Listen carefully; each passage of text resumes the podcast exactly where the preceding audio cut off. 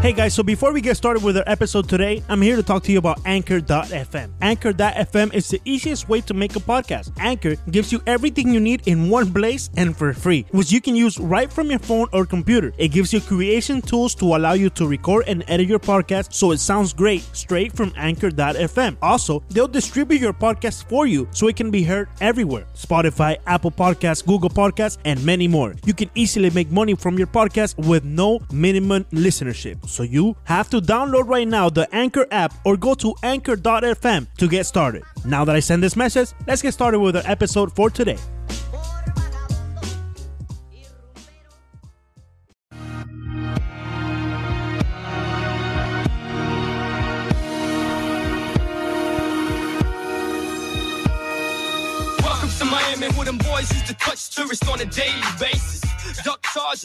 Bienvenidos al episodio número uno de cinco razones contentos de empezar eh, a formar parte del Five Reasons Network.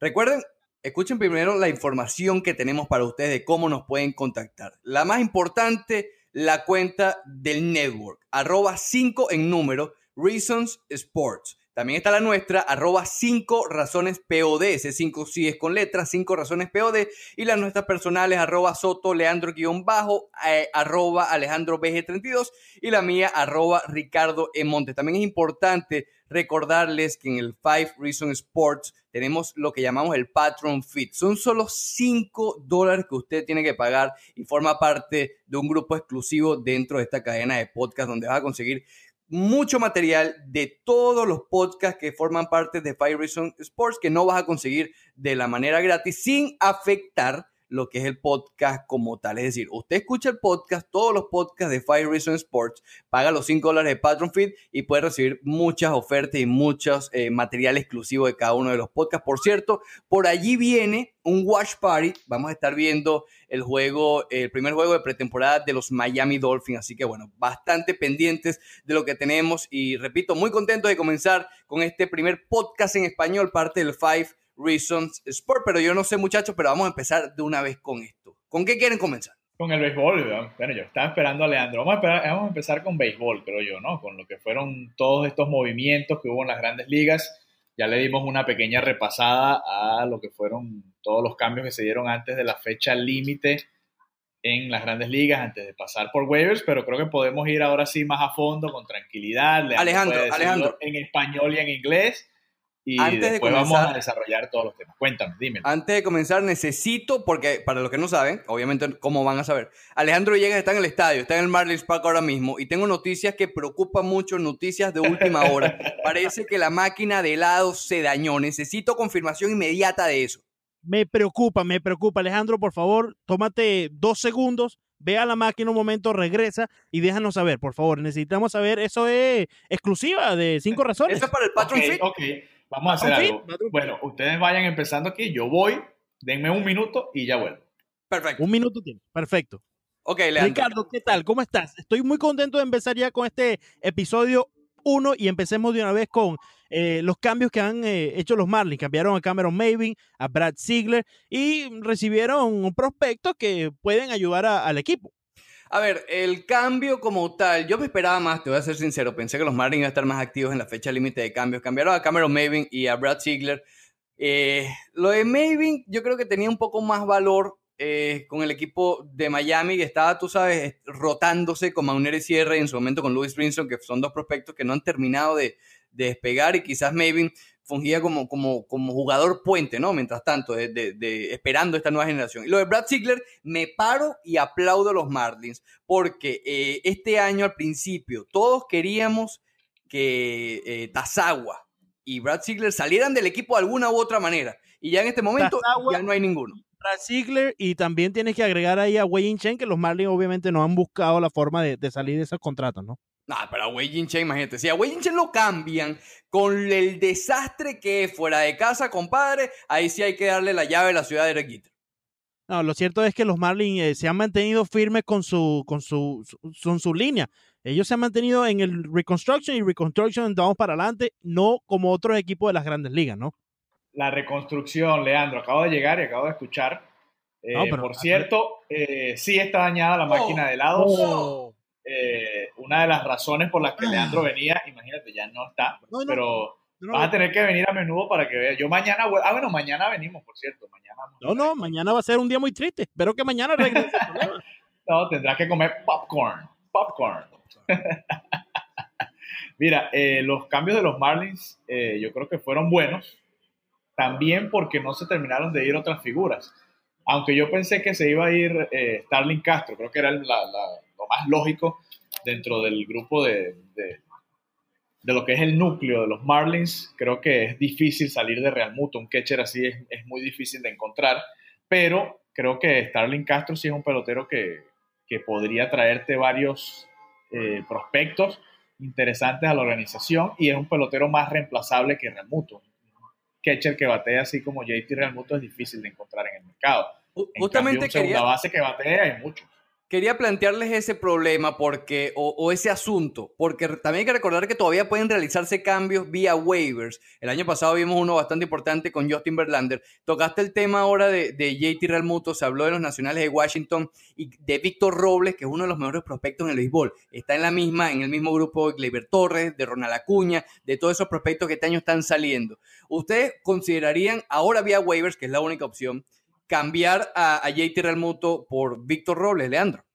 Sí, definitivamente, cuando ya agregas una pieza importante, eh, un prospecto de, otro equipo, entre los primeros cinco, tienes que considerarlo viendo la edad que tiene Real Muto. Todos queremos a Real Muto en Miami, pensamos que es una de las eh, figuras más mercadeables y las figuras más atractivas para los fanáticos eh, ir a ver al estadio. Pero agrega un Víctor Robles, aparte que es latino, tienes que, eso, eso tiene que ir por delante. Tienes que hablar de que el hombre es latino. ¿Cuántas veces no se ha hablado en esta ciudad? que no hay prospecto, no hay prospectos latinos, que son nombres que no conocemos. Bueno, ya te ponen un nombre por delante que se llama Víctor Robles. El nombre ya, ya, te- ya parece conocido. Víctor Robles puede ser un vecino tuyo que tuviste allá en, eh, en- en Maracaibo o, o por- allá. Eh, Puede ser un vecino de cualquier persona. Un vecino que tenga Víctor Robles. Ya, ya, ya es. ¿Me entiendes? Ya tienes alguna familiaridad. Entonces, sí, todos queremos a, a JT Realmuto. Es un pelotero eh, que tiene todas las cualidades para ser una superestrella. La edad quizás no lo acompaña para el punto en que los Miami Marlins se encuentran ahorita mismo, que es una reconstrucción. Esperemos que si, si el equipo lo mantiene, cuando él esté en- se mantenga en este prime, sea eh, la- una pieza clave para que los Marlins lleguen a, a- a unos playoffs o quizás una serie mundial. Pero si te ponen por delante ahorita mismo un Víctor Robles, caramba, yo no sé cómo no pescar eso. Fíjate, yo creo que yo, yo estoy en desacuerdo con lo que dice Leandro. ¿Por qué? Porque jardineros buenos creo que abundan en el béisbol, creo que hay muchísimos, creo que puedes encontrar de todo tipo, eh, el que quieras, de poder, de velocidad, de, de todas las herramientas, incluso un Ronald Acuña te puede salir más a menudo que un Real Muto, creo yo, ¿no? Creo que es más eh, complicado conseguir un receptor que, que sea bueno defensivamente y que sea muy bueno, que sea una superestrella también al bate. Creo que es diferente, no, no creo que sea eh, ideal traer a, a un jardinero. Por ejemplo, fíjate, la- lo que pasó con Brian Anderson. Brian Anderson no era ningún super prospecto, ni mucho menos. Era un pelotero normal de la granja de los Marlins y terminó siendo un buen jardinero. Y fíjate, hoy es el, el jardinero derecho titular de los Marlins de Miami. Está teniendo una gran campaña. En cambio, un receptor creo que es más difícil de traer, de, de conseguir. Pe- Pero fíjate, pero fíjate. Hablas de que es difícil conseguir eh, quizás un receptor como de la calidad de Realmuto, estoy contigo, lo es. Pero los Marlins en su intento de buscar una superestrella en el outfield han fallado. McNeury Sierras no se le ve. Popular Luis Brinson, el hombre está lesionado hace tiempo y todavía ni se le ha visto. Entonces, no podemos yo creo que, que decir que eh, una posición es más difícil encontrar que otra, porque los Marlins aún no han encontrado ni siquiera una pieza, otra que no sea JT Realmuto, por la cual puedan eh, eh, empezar a reconstruir alrededor de él. ¿no? Fíjate, Es- es lo JT que- Realmuto todavía tiene incluso dos años más de arbitraje. O sea, los Marlins tienen control sobre JT Realmuto hasta el 2021, imagínate. Por eso lo hace tan valioso. ¿no? Exacto, pero eso, eso te da incluso para pedir hasta otro prospecto. Dame a Robles y dame a un buen pitcher, por ejemplo. ¿no? ¿Qué haces en ese momento? Ah, bueno, eso ya sería otra conversación, pero a lo que voy, yo creo que Realmuto es, es insustituible y no, no veo a nadie en el, en, la- en el sistema de los Marlins. Tú mencionaste un catcher por ahí, pero ese catcher no batea como Realmuto. Entonces, Pero Alejandro, Real Muto, Real Muto, tú ves a JT Real Muto como parte de la reconstrucción de los Marlins. Déjame explicar, explicarme mejor. Real Muto tiene 27 años. Yo creo que una fecha eh, quizás viable en la cual estamos visualizando a los Marlins tener éxito, si es que esta reconstrucción tiene éxito, está alrededor del 2020-2021. Estamos hablando que JT Realmuto tendría 31, 32 años. Sabemos que en el béisbol sí se puede mantener un gran nivel, quizás hasta los 35, 36, pero es complicado, digamos, apostar por mantenerte y visualizar a un catcher de 32 años en vez de irte por un novato que para el momento a lo mejor ya será una estrella, eh, teniendo en cuenta o, refiriéndome a, Víctor Robles, que puede no funcionar, ojo, como todo novato, pero sería la apuesta que se hace. Fíjate, el... vamos a ver los ejemplos más cercanos que tenemos, que son los del este de la Liga Nacional, como son los Phillies de Filadelfia y los Bravos de Atlanta. Si te fijas, Filadelfia trajo a un veterano como Carlos Santana, eh, no es el receptor, pero lo que quiero decirte es la figura la que trajeron para, para tratar de reforzar ese núcleo joven. Eh, Carlos Santana, eh, un Jay Carrieta, que son peloteros que no son ningunos jóvenes, pero que son peloteros que todavía están rindiendo. Los Bravos de Atlanta tienen de receptor nada nada menos que a Kurt Suzuki. Kurt Suzuki tampoco es ningún jovencito y, y tampoco es, es un prospecto, igual que Tyler Flowers. Los dos receptores son son ya veteranos. A lo que me refiero es que yo creo que Real Muto puede e incluso rendir muchísimo más que estos nombres que yo te estoy mencionando ahora para sus respectivos equipos y junto a él traer a toda esa camada de jóvenes que ha estado respondiendo, los que ya hemos visto, algunos de ellos, a Sandy Alcántara, a Pablo López por hablar del picheo, o, o a Richards, a, a, Smith que se lesionó. Eh, si Magneuris Sierra, Magneuri Sierra termina de explotar, sería el primer bate perfecto de los Marlins. Los Marlins no han tenido un primer bate este año. En cambio, eh, si, si, termina de explotar Magneuri Sierra, que apenas está tomando sus primeros turnos eh, en grandes ligas con los Marlins este año, creo que es, es el primer bate ideal en ese sentido. Brinson, y ese era el próximo, el próximo tema que quiero tocar con ustedes, hablar más o menos de cómo va la reconstrucción, analizar estos prospectos que han salido, que hemos podido ver este año, como son Luis Brinson, Pablo López, Mauneri Sierra, Sandy Alcántara, Will Banfield. Leandro Soto por alguna razón me hizo escribir Will Banfield en el guion, así que vamos a comenzar con Leandro a ver qué, eh, que por qué, que, quién es Will Banfield, háblame de se le ve o no se le ve, que, que, ¿estás emocionado con la reconstrucción o esto es un fracaso? Villegas tocaba un punto interesante. Encontrar un receptor en las grandes ligas no es fácil. Los Marlins ya lo encontraron JT Realmuto y como bien nos ha explicado nuestro compañero Alejandro Villegas, todo el mundo lo quiere. Los nacionales tienen a Matt Witters y a Severino, que creo que en estos momentos, si no está lesionado, no ha estado teniendo tanto juego eh, como lo ha tenido al principio de la campaña. Los Bravos Atlanta ya lo dijo, eh, Kurt Suzuki. Eh, los New York Mets también han tenido problemas en la receptoría. Y los Marlins en el equipo de la División del Este se han mantenido firmes con JT Realmuto. A lo largo de, de los años, de, de, lo que yo me puedo recordar, los Marlins siempre han tenido prospectos buenos en la receptoría y siempre se han caracterizado como un equipo que eh, produce receptores de alta calidad. Este muchacho Will Banfield. Will Banfield, acuérdate de ese nombre. Ya va, ya va. Acuérdate de ese nombre porque Tú estás momento, empezando el resumen de la reconstrucción de los Marlins con un muchacho que ni siquiera ha estado ni cerca de grandes ligas. Acaban de draftear. Acaban de sí, draftear. Pero es ¿para dónde vamos? Es pero, pero ¿para dónde, ¿para dónde vamos? Si lo que estamos viendo en las grandes ligas en verdad no, no nos da un, un una luz al final del No, pero ya va, espérate. No me dice no, no, nada, no, entonces vamos, vamos, a volver a empezar. Leandro, vuelve a empezar. Habla de, no, no, habla no, de no, Brian no, Anderson. No volvemos a empezar. De lo, de lo no mal que vimos de Brink. No Pablo López, no, compadre. No volvemos. Pablo López. No Taylor volvemos Smith, a empezar. Trevor Richards. Esos nombres, eh, esos nombres Stecker nos vemos a menudo. Barraclough. Hay, hay, nombres- hay muchachos nombres jóvenes a menudo. Bueno, pero es que vamos a tener el tiempo para desarrollar el, el- el tema con esos nombres. Pero esos nombres ya los vimos, ya, ya sabemos lo que se le ve, lo que no se le ve. Vamos a darle a nuestra audi- audiencia Ajá. nombres que aún no han conocido, como este muchacho Will No, Banfield. pero ya va, Ricardo. Vamos a darle a nuestra Ricardo te esos pidió que en algún momento van a subir. Y si no suben, son parte de algún intercambio. No, no, déjame tomar un poquito aquí el de- del Sí, líquido sí. este que estoy Relájate aquí poco, porque ¿Le das me la cervecita a tu mano derecha, Leandro? Aprovecha, Es a mi mano izquierda, y pero- refrescate. Porque Ricardo No, no, no, lo que quería hacer era, era así, ¿no? Ricardo lo que quería era hacer como un recuento de cómo va la fulana reconstrucción de la que habló Derek Jeter. Derek Jeter. Y Will Banfield no es parte de una No, reconstrucción. pero él todavía no. Tú tienes que hablar de los que están en doble A, en no triple A. Tienes que hablar de los que están más cerca del equipo o los que ya debutaron, como todos los lo jóvenes que ya vimos. Ya los vimos y sabemos que esta reconstrucción no es para el año que viene. Esta reconstrucción son de aquí a 3, Pero 4 son años. piezas que van a formar parte, creo. Espero. Por ejemplo, Como va a ser Brian, Brian como lo tiene que estar Scott. en equipo.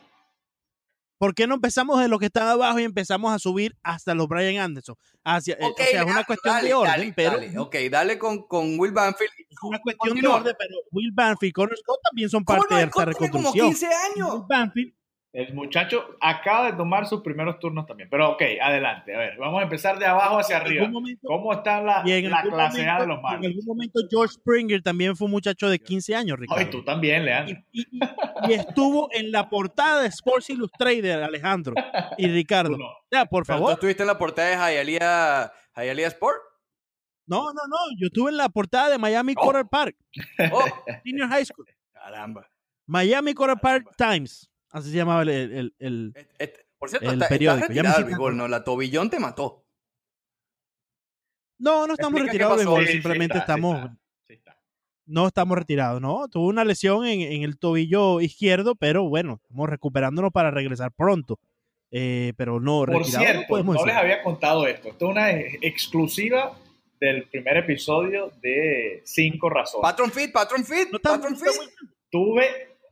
Que eché los últimos dos innings del juego el domingo con el equipo de catcher de Leandro Soto. ¡Oh! ¡Oh!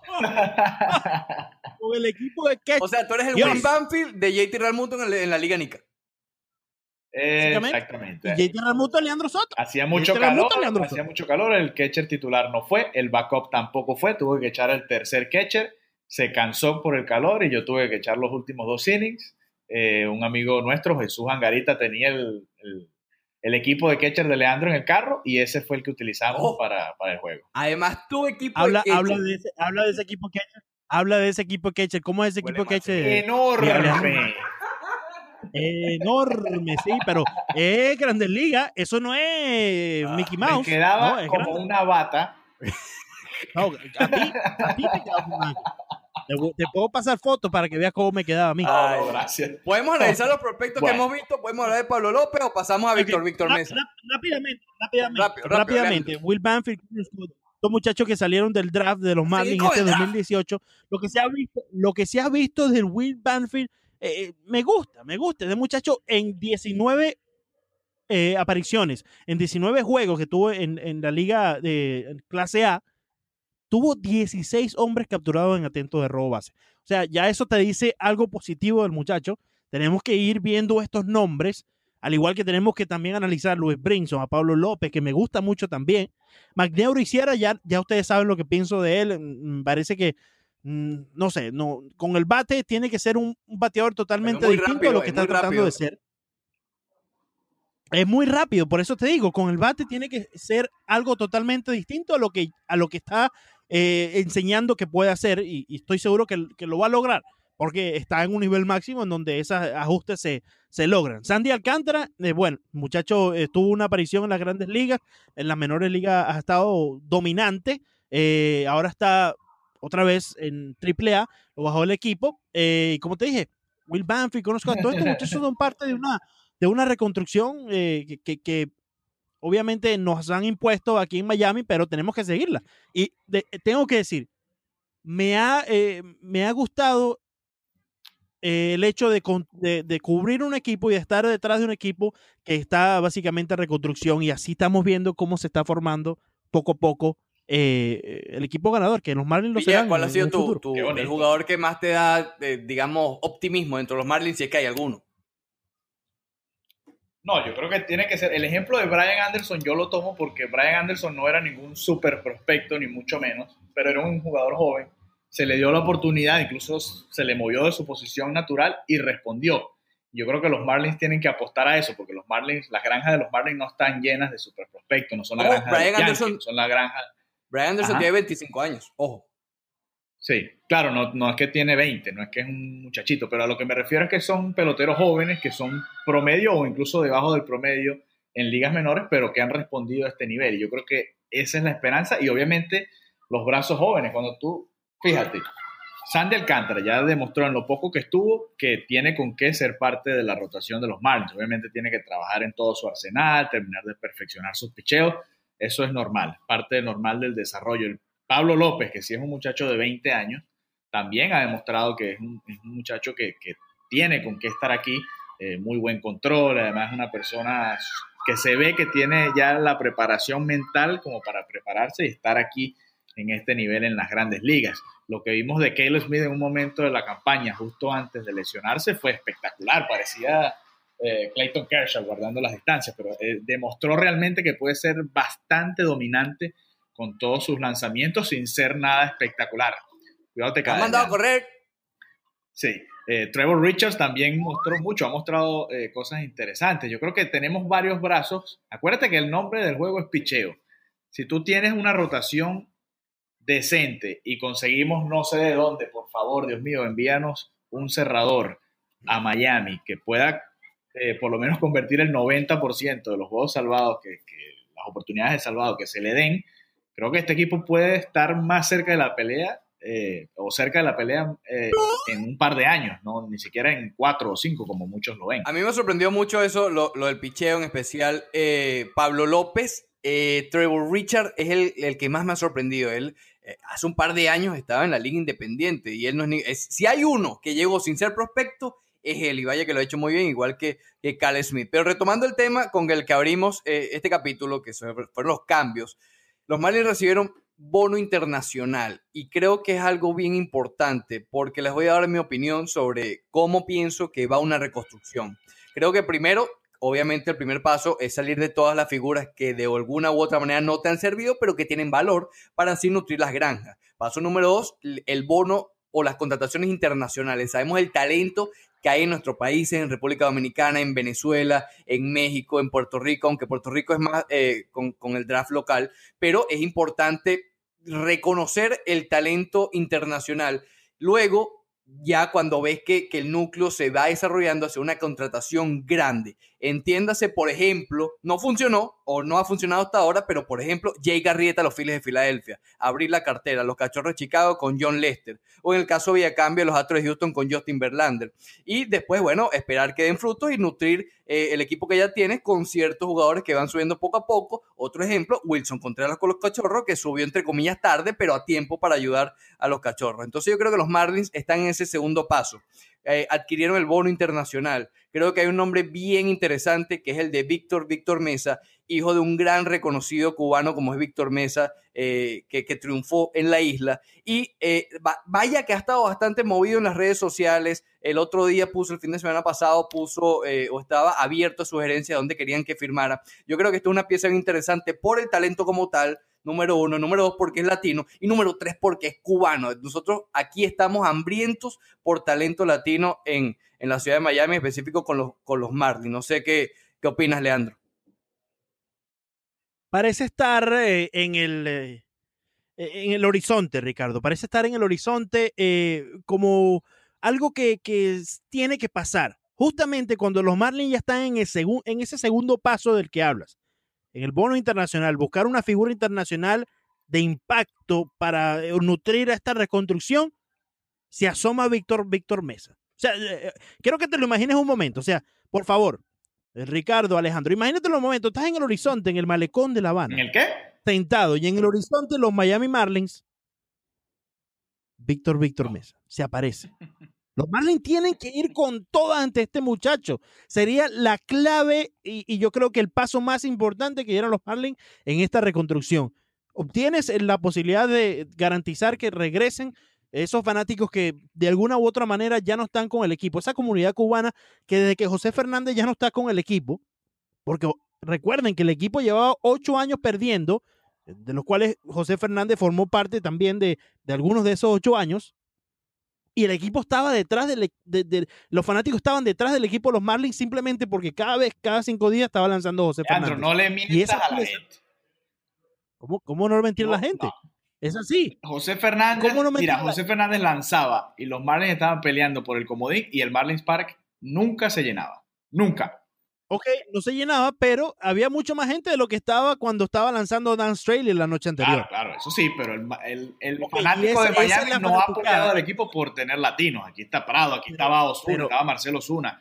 Había peloteros latinos de renombre y nunca apoyaron el equipo.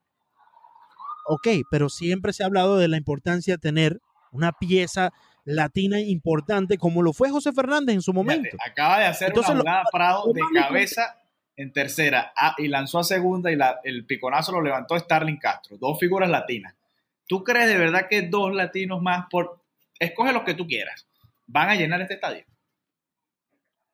No se trata de llenarlo, no, se trata de capturar otra vez una afición, eh, Alejandro, que es una porción de ellos, no, no es eh, quizás suficiente para llenar el Marlins Park, pero es una porción de- de la afición que está perdida en este momento, que no va al Marlins Park, y por eso eh, la, eh, eh, la attendance está mucho más bajo que lo que estuvo la temporada eh, eh, antepasada, cuando estaba José Fernández. Yo no creo que un latino, que un, latino va- Entonces, un latino vaya a llenar el estadio, pero creo que un equipo que tenga éxito y tenga a un referente que sea la cara y además latino en el que puedas mercadear en, en- en Miami Day, creo que esa es la clave. No es que va a llegar un Salvador y va a llenar, porque aquí tuvimos al MVP hace una temporada y nadie le importaba absolutamente. Un MVP peleando por un récord de Roger Maris y nadie le interesaba.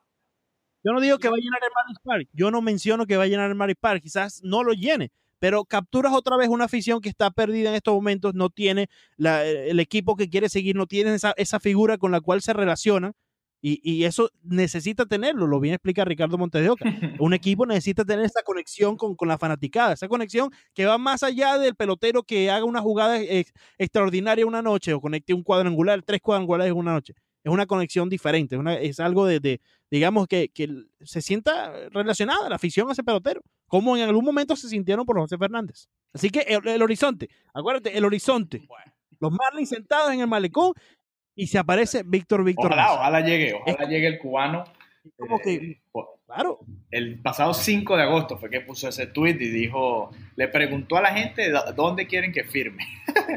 Eh, Ojo, él está bastante activo. Mucha Bueno. gente, obviamente, la mayoría le, le pide que vaya a Miami. Y él le da me gusta a esos tweets. Porque el otro equipo que suena mucho eh, son los Orioles de Baltimore. Que recordamos que en, la- en- en las firmas internacionales, básicamente cada equipo tiene 5.5 millones de dólares para gastar. eh, comenzando, ¿no? Ellos si hacen cambios pueden recibir bono internacional, etcétera. Y los Marlins son el segundo equipo que más tiene, pero están por detrás de Baltimore. Miami no le puede ofrecer más dinero a Víctor Víctor Mesa de lo que lo puede hacer Baltimore. Así que al final va, eh, la decisión la va a tomar Víctor Víctor, pero a mí me parece que, que, que sí, que es una pieza bastante atractiva. Sí me... ¿Sí? al final, al final lo importante, eh, y, y yo creo que el punto de decisión para Víctor Víctor Mesa y su, su equipo de trabajo será las dos ciudades. ¿Dónde quieres jugar? ¿En Miami o No, Baltimore? entonces va a venir a Miami, imagínate. ¿Dónde vas a querer un No tú? sabemos. ¿En Miami o en Baltimore? No sabemos. No sabemos, Alejandro. Eso, eso quizás es lo Pero sí lógico. sé. Eso quizás es lo lógico. jugaría en Miami, Pero fácil. Bueno, pero en algún, en algún momento, en algún momento, Aroldis Chapman también tuvo la oportunidad y no vino a jugar en pero Miami. Tenía una oportunidad de jugar con el mejor equipo en la historia del béisbol. Eso era eh, algo Sí, que está dando tumbo por ahí, por cierto. Pero también tenía el peso de jugar en Miami con su gente, ¿no? Eh, Nosotros somos Cinco Razones Podcast, el primer podcast en español del network de Five Reasons. Lo que más me gusta, y es una de mis cinco razones, is that I can speak in English. Everything Miami regarding the sports. Junto a Alejandro Villegas y a Leandro Soto, yo soy Ricardo Montes de Oca. Bye, have a great time. Cinco Razones, el nuevo podcast aquí con Leandro y Ricardo debatiendo como siempre, llevándonos la contraria. Les va a gustar. Pregúntale a Siri. Siri, would you make Jose Ureña a closer? Here's what I found. Ah, mira, me, me da, Te dio ¿Qué fue las muestra? ¿Qué estadísticas. sí, me da unos lugares que no puedo, no puedo mencionar. Enjoy the ride. This is the Five Reasons Sports Network. Sports by Miami, for Miami, on demand. We now have 10 podcasts in the network, posting roughly 15 times per week. All can be found on Apple Podcasts, Google Play, and several cross platform apps. We're on Twitter, Instagram, Facebook, and YouTube. Here's some of what you missed last week on Miami Heat Beat. Are we a Tyler Johnson away? Are we a Hassan? I can't even do that too. I'm sorry. Breaking news. The Cavs are in shambles. If you want to get involved as a sponsor or contributor, reach out to us at number 5 Reason Sports on Twitter. Be sure to punch 5 reasons in your search bar and then hit subscribe. Si me permiten, vamos a pasar a la segunda parte del primer podcast, episodio número uno de Cinco Razones. Ya hablamos de béisbol, hablamos de los cambios, hablamos de, de los Marlins como tal. Vamos a pasar ahora un poco al fútbol. Ha sido sorprendentemente poco movido el mercado de cambios en el fútbol, por lo menos esa es mi opinión, a pesar de que se movió Cristiano Ronaldo, creo que eh, los dos referentes, los, las dos grandes bestias del fútbol internacional en clubes como son Real Madrid y Barcelona, han estado bastante calladitos. Real Madrid básicamente no ha hecho nada. Eh, y el Barcelona en los últimos días firmó a Arturo Vidal, que el chileno que llega al Barcelona, yo te digo, yo no entiendo mucho este fichaje para el club Barcelona. No veo que Vidal... explico rápido. No veo que Vidal, que el juego de Vidal sea catalán, que sea el tiquitaca, que sea del toque, de ir conquistando terreno poco a poco, eh, terreno rival hasta llegar al, al área con, con, con peligro. Creo que él es más un jugador vertical, que ojo, Ojo, para mí es uno de los mejores volantes mixtos en el mundo, pero no lo veo adaptándose, y menos a la edad que tiene, al estilo de juego del Barcelona. Creo que le puede quitar o le puede incomodar a Busquets, que los catalanes saben. A mí me parece Busquets que es como un huevito sin sal. Pero cualquier catalán, y ahora quiero escuchar a, Villegas, que él es catalán de corazón, eh, que, que, todos saben que él es como la bujía de ese equipo. Y si lo llega a incomodar a Arturo Vidal, pueden, pueden tener problemas eh, el Barcelona. Y si se va en ataque, creo que puede incomodar a Coutinho, que el año pasado, a pesar de que no jugó Champions, sí lució bien en el Barcelona, pero más en el Mundial. Entonces, a mí no, me, no, no entiendo mucho este, este fichaje de Arturo Vidal. Me gustaría saber la opinión de, de Alejandro. Fíjate, eh, Vidal es sencillito. Vidal viene a sustituir lo que era Paulinho. La salida del brasileño hacia el fútbol chino le dejó un, un hueco al Fútbol Club Barcelona. ¿Por qué? porque ya Busquets no tiene 20 años, no tiene 25 años, ya Busquets está eh, pasaditos los 30, ya le, le cuesta, exacto, pasaditos los 30, le cuesta mantener el ritmo, el mismo ritmo que tenía siempre, le cuesta mantenerlo ahora en todos los encuentros. No es fácil, la temporada de fútbol es muy larga y muy Pero Paulinho era más defensivo. Tienen que Sí, pero es que Paulinho era, era eso, era ese volante mixto que tú llamas, eh, como lo es Arturo Vidal. Paulinho eh, hacía de Busquets, y, pero claro, llegaba mucho más. Busquets lo que, lo, que tiene es que no hace goles, que sí los hacía Paulinho, y, en eso se parece mucho, y en eso se parece más Vidal a Paulinho en ese sentido, más que a Busquets. Eh, le da, y además le da esa garra, le da esa pelea, eh, quizás no es tan alto como Paulinho, quizás pierde un poco el Barcelona ahí en, ese sentido, pero vienes a sustituir a Paulinho. Vidal sabe que probablemente no sea titular, Ahí el titular tiene que ser Coutinho, Busquets y veremos si ponen a Messi atrás o lo ponen delante. No sé, no sé qué va a hacer Valverde este año, si va a terminar de poner a Sergi Roberto en el mediocampo, si va a llegar otro mediocampista, Thiago Alcántara, no sé.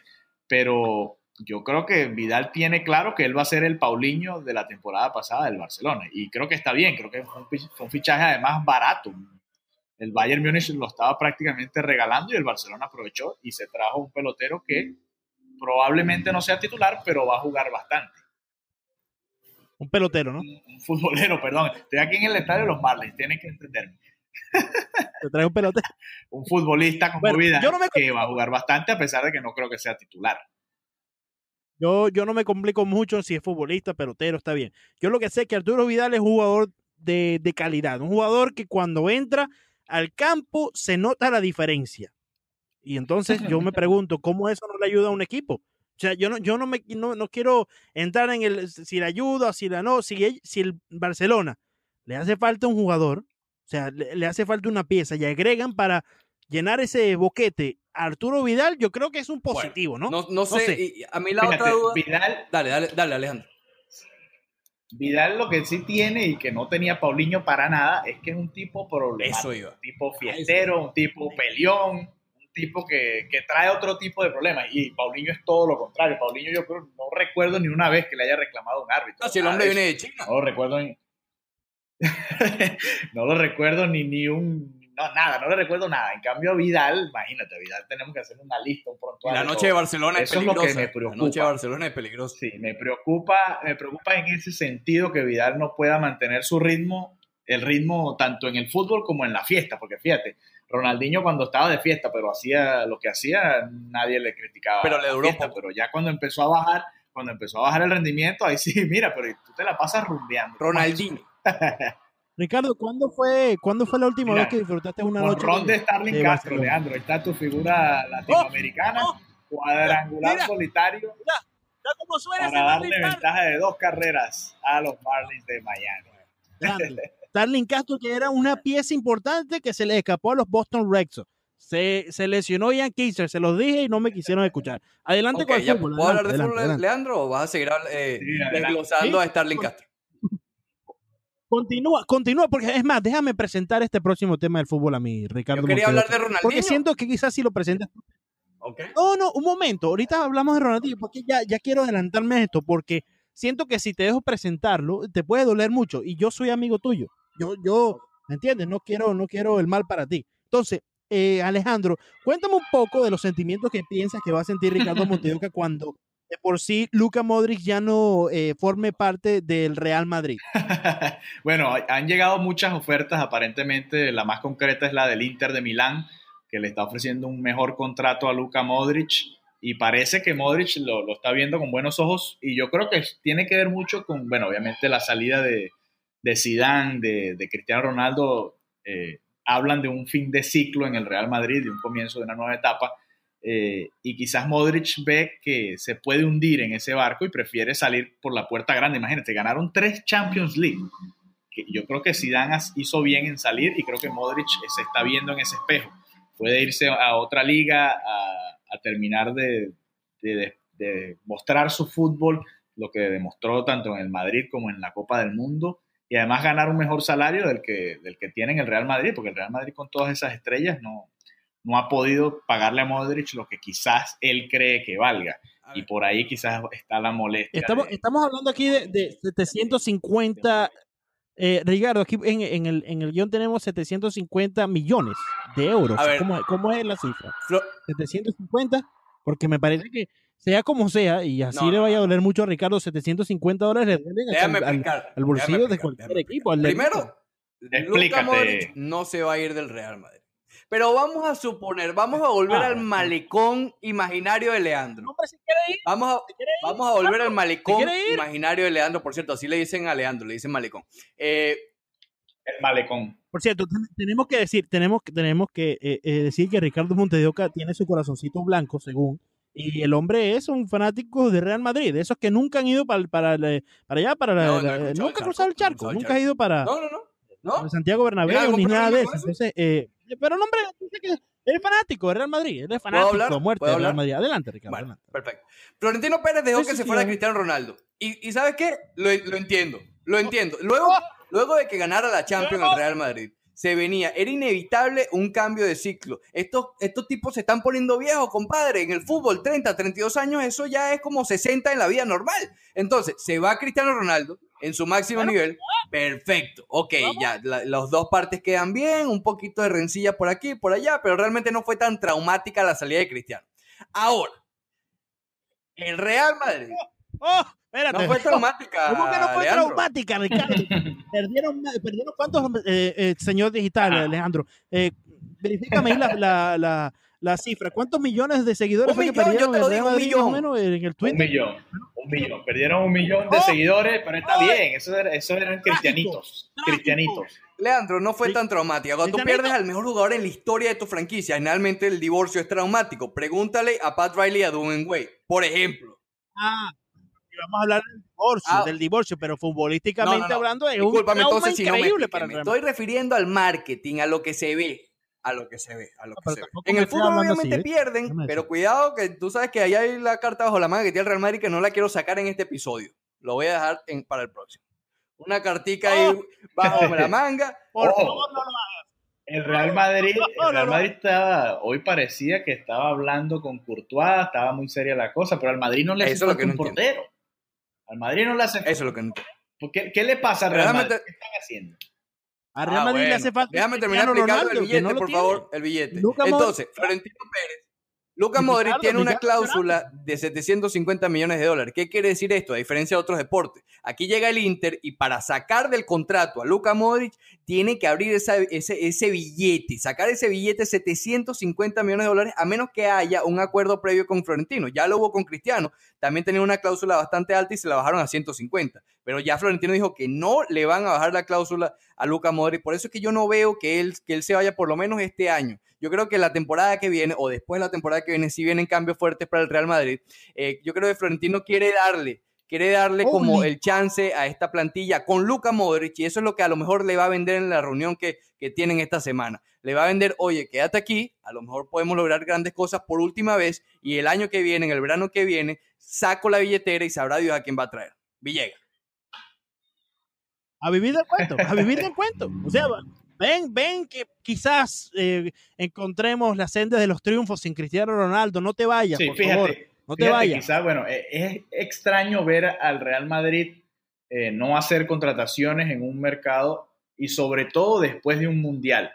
Creo que eh, no estamos acostumbrados, quizás, eh, probablemente también tenga que ver el hecho de que el mejor jugador del mundial ya juega en el Real Madrid, entonces no tienes que comprar a nadie más, pero hubo, salieron nombres, por ejemplo, como el de Hazard, como el de William, qué sé yo, Y nombres Neymar, destacados. en la querían Copa a Neymar, pero Neymar, el desastre que hizo en el Mundial. Neymar, sí, Neymar sonó mucho, eh, el propio Mbappé, todo el mundo eh, hablaba de Mbappé, pero obviamente el PSG no, no se va a dejar quitar ese jugador. Entonces el Madrid creo que quedó eh, como en un limbo en el que no quieren arriesgarse a que les vuelva a pasar lo de James quizás, que se trajeron al mejor jugador del contrato? Mundial y luego no terminó eh, ni siquiera jugando en, en la titular. Pero yo creo, Rico yo creo ¿no? que sí necesitan traer algún otro delantero. No puedes, gol. no puedes depender solo de No Benzema y bueno, y, y Bale cuando esté sano, pero no, no puedes depender solo de Benzema en lo que respecta a delanteros. Pero igual Modric no si tiene Modric gol. Yo-. Bueno, pero Modric, Modric, exacto, Modric es más del mediocampo, es más del, del armar el, el juego, pero, pero creo que ¿Cómo entró la llega esa pelotita, bola ya? Leandro? ¿Cómo llega esa pelota ya? Si no, no. ¿Cómo entra? No entra si no Modric ahí, Ricardo. Te va a este doler. tiene que, este tiene que convertirse en el equipo de Isco y de Asensio. Ya llegó el momento de ellos de, de montarse el equipo al hombro, como hicieron en la, Euro- en la Supercopa del año pasado, y demostrar que ese es su Real Madrid. Lo de Bale, yo ni siquiera pongo a Bale porque Bale le acaban de dar una línea a alguien aquí Ah, en bueno, la cabeza, perdón.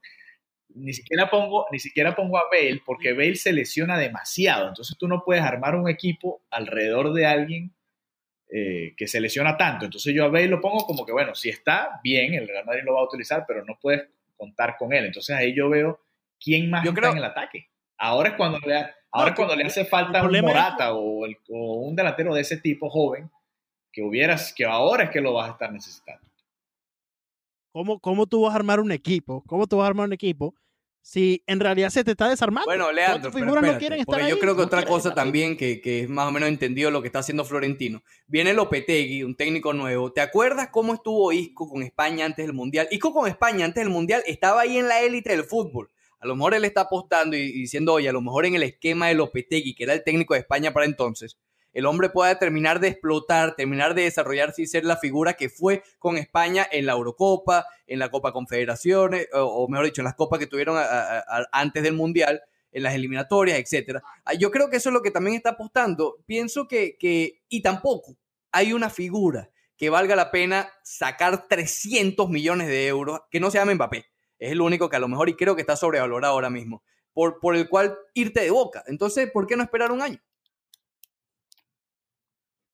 Sí, sí, puede ser. Lo que pasa es que, que veo yo este momento, y creo que lo, mucha parte del madridismo lo ve así, pareciera que el Real Madrid no está haciendo nada para tratar de salvar esta temporada, tratar de defender ese grupo, ese título de Champions, perdón. Y ahora en la previa pareciera que el Barcelona se ve mucho mejor. Ojo, el año pasado se decía lo mismo del Real Madrid frente al Barcelona y el Barcelona terminó paseando la liga. Uno no, no sabe qué puede pasar cuando empieza a rodar el balón. Pero digo, el Real Madrid que se caracteriza por hacer movimientos de peso, creo que le falta, así sea un movimiento de mediano alcance, un, un jugador que tú digas, ah, bueno, ok, él va a reforzar el, el mediocampo, va a reforzar el ataque, por lo, por lo menos para hacer algo. No te puedes quedar dependiendo de, los canteranos ahora que se fue Cristiano Ronaldo. Es como lo veo yo y creo que así lo ve eh, gran parte del madridismo. Hay que ver, en la, ojo, el otro día le dieron un baile a la Juventus en el torneo este de mentira Ese que torneo, juega. imagínate. Pero. Oye, ya, pero ya la primera, la primera prueba la tienen pronto porque tienen que jugar la Supercopa de Europa con el Atlético de Madrid, que es un equipo súper complicado. Entonces ahí ya empiezan a, a llegar las pruebas decentes a ver de qué se trata este equipo de Lopetegui. Para cerrar ya el, el tema del fútbol, esto está calentico que llegó justo antes de que grabáramos este podcast, que Pogba, hablando Francia, eh, eh, precisamente de Francia, campeona de- del mundo, parece que ya no aguanta más a Mourinho, uno más para la lista negra de Mourinho, quiere irse el Manchester United y como si fuera tonto, solamente tiene en su mente la Juventus o el Barcelona. Vamos a suponer que es el Barcelona, que es el equipo con que más se ha relacionado. Ya hablábamos de Arturo Vidal. No, no, tampoco lo quiero, tampoco lo quiero. Tampoco lo quiero. De- déjame, deja a Pogba tranquilito. La No mentira. Pogba. De, Pogba llega al Barcelona. Ajá. A mí en mi equipo, espérate un momentico, a mí en mi equipo, en mi equipo, Zulia Fútbol. Club, llegó, tú me ya- presentas a. Pogba, a Pogba, y, voy, y yo, y yo tomo Ah, a Pogba, bueno. eso es como El Víctor, Víctor. Villegas, ¿qué pasa con Pogba? Este hombre no me lo deja hablar, que empieza a hablar del Fútbol Club Maracaibo este. Imagínate tú. Sí, eh, el Zulia ese horrible. Se cayó. Ok, ahora cayó sí Leandro. Ricardo no se va a levantar. Se cayó Leandro. Fíjate, eh, a mí tampoco me gusta Pogba. De hecho, cuando lo compró el Manchester United del, proveniente de la Juventus, yo decía, ¿qué está haciendo el Manchester United pagando ese dineral por un mediocampista, además tipo Busquets, que no hace gol, no hace, o no, no, no sé por qué el Manchester United invirtió tanto dinero en este jugador. Yo entiendo que en ese momento era un, o es todavía un mediocampista de élite, pero igual, yo creo que no, al Barcelona, por ejemplo, tampoco siento que le haga falta. Yo creo que no es el, no es el estilo del Barcelona, mucho menos Pogba. Y creo que en el Real Madrid tampoco pegaría. ¿Dónde los, o sea, ¿cómo tú pones a Pogba y a Casemiro en No. el mismo mediocampo? Y a Kroos, ¿no? O sea, no, no, no, no, no, le veo sentido, pero ojo, sería por lo menos un refuerzo al mediocampo, ¿no? Si se, y si se va Modric, ahí, bueno, quizás sí entendería un poco Pero no se va a ir. No, lo- no lo veo en ninguno de No estos se va dos equipos. No lo veo en ninguno de estos dos equipos. No se ve. No sabemos, no sabemos, Eh, Ricardo. Cuando ya un jugador te dice, me quiero ir, Si un jugador de este calibre, que acaba de ser campeón del mundo y todo esta alaraca, ay, llega barato, yo creo que el Barcelona quizás lo agarra, porque es un jugador barato. Y que quizás te rinda, no va a ser la superestrella por la que pagó todo el dineral ese el Manchester United, pero puede ser un jugador A rendido. mí déjame tranquilo con el mejor mediocampo del mundo del fútbol, Luka Modric, Casemiro, Tony Kroos, ahí no pasa nada, Sotoleandro guion bajo. No te voy a dejar, no te voy a dejar contestar, no te voy a dejar, no te voy a dejar contestar. No, Siguiente, Siguiente. siguiente tema. mira, ahí, ahí está pegando gritos. We will see. We will see. see, ok. We will see, we will see. Vamos a hablar, vamos a hablar en Por estos favor, momentos, entonces, ya que quieres pasar al próximo tema, hablemos un poco del Miami Heat. Eh, Hassan Weiss, Eric Sportra, eh, Pat Riley tuvieron una, una reunión. Hablemos, eh, ya, ya están tomando, haciendo las- las tomando populares, ¿viste? juguito de cebada. Eh, Eh, eh, tú sabes ya que esa debería ser, esa están debería ser una, norma, una de este podcast, para que sea relax, que no somos nada relax. Cada uno tiene que tener Sí. una birrita al lado, Ah, una cerveza. Pero fíjate, fíjate, yo no podría, hoy por ejemplo no hubiera Porque hoy cometiste un grave error. Hoy cometiste un grave error. Me votan, me revocan la creencia.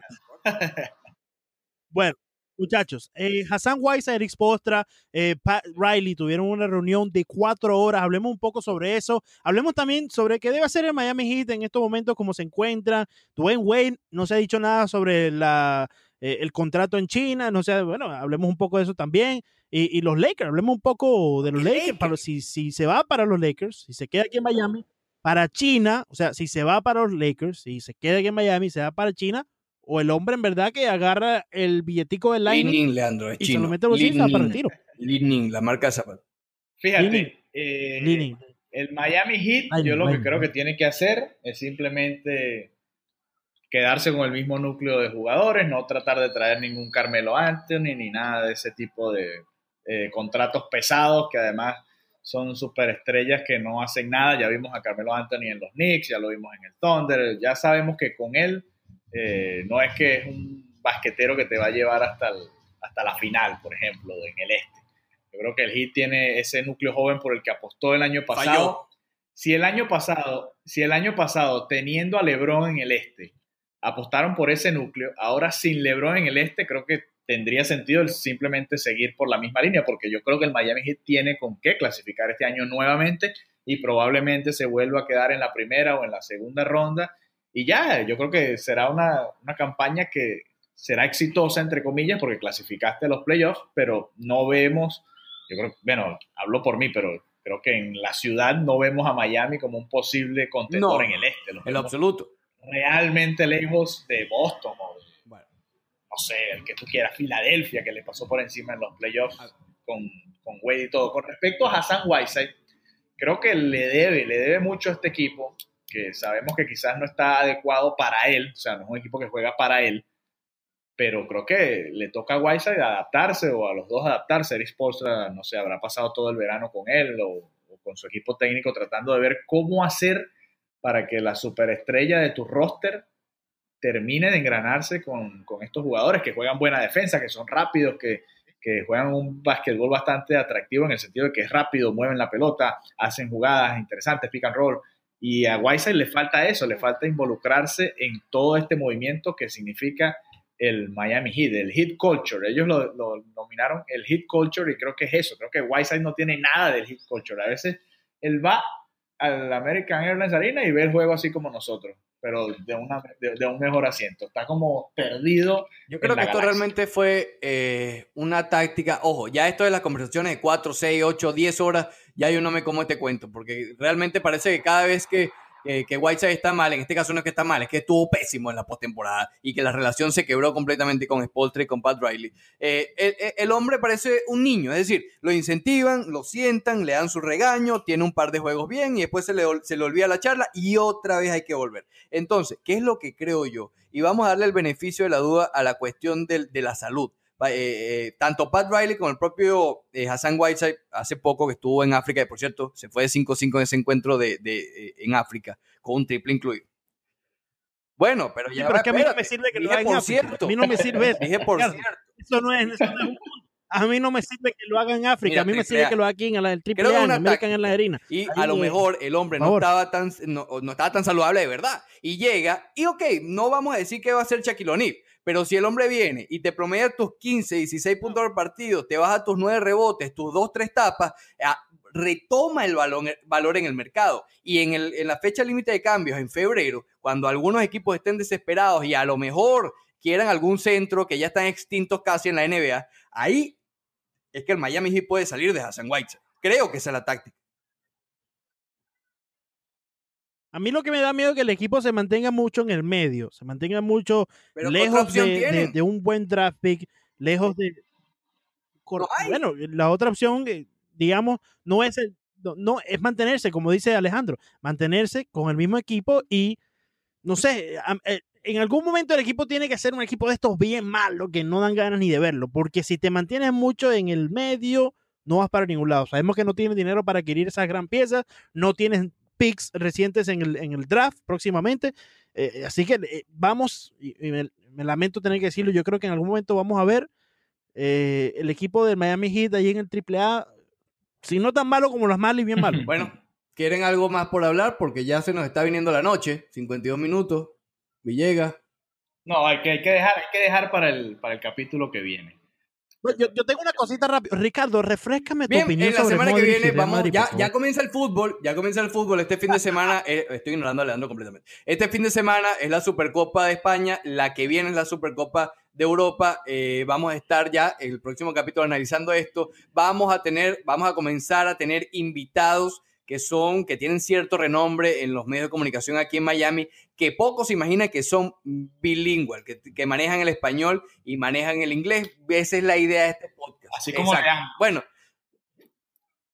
Sí.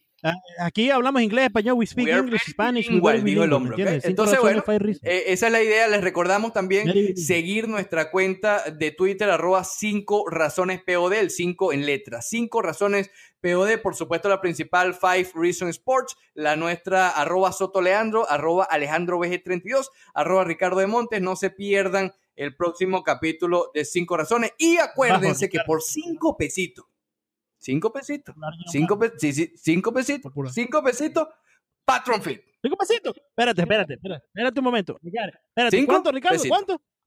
¿Cuánto fue? ¿Cuántos son? ¿Cinco pesitos? Patron Fit, Five. material cinco exclusivo sin parar. Patron Fit. Bueno, ha sido un placer entonces compartir este primer episodio de Cinco Razones en Five Reasons Sports Network. Alejandro desde el Man Dispar, ganando los Ricardo Monteoca desde algún lugar en su casa. Y yo, Leandro Sal Soto, del desde el closet. de mi casa, porque si no la contenido. Sal del closet, Leandro. Vamos, fuera. Nosotros somos Cinco Razones Podcast, el primer podcast en español del network de Five Reasons. Lo que más me gusta, y es una de mis cinco razones, es that I can speak in English. Everything Miami regarding the sports. Junto a Alejandro Villegas y a Leandro Soto, yo soy Ricardo Montes de Oca. Bye, have a great time. Cinco Razones, el nuevo podcast aquí con Leandro y Ricardo debatiendo como siempre, llevándonos la contraria. Les va a gustar. Pregúntale a Siri. Siri, would you make Jose Ureña a closer? Here's what I found. Ah, mira, me, me da, Te dio las estadísticas. sí, me da unos lugares que no puedo, no puedo mencionar. Enjoy the ride.